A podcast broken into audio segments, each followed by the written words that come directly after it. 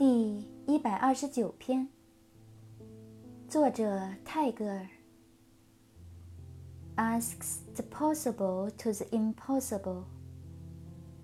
Where is your dwelling place?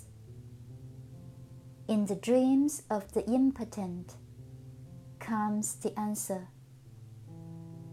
可能问不可能道：“你住在什么地方呢？”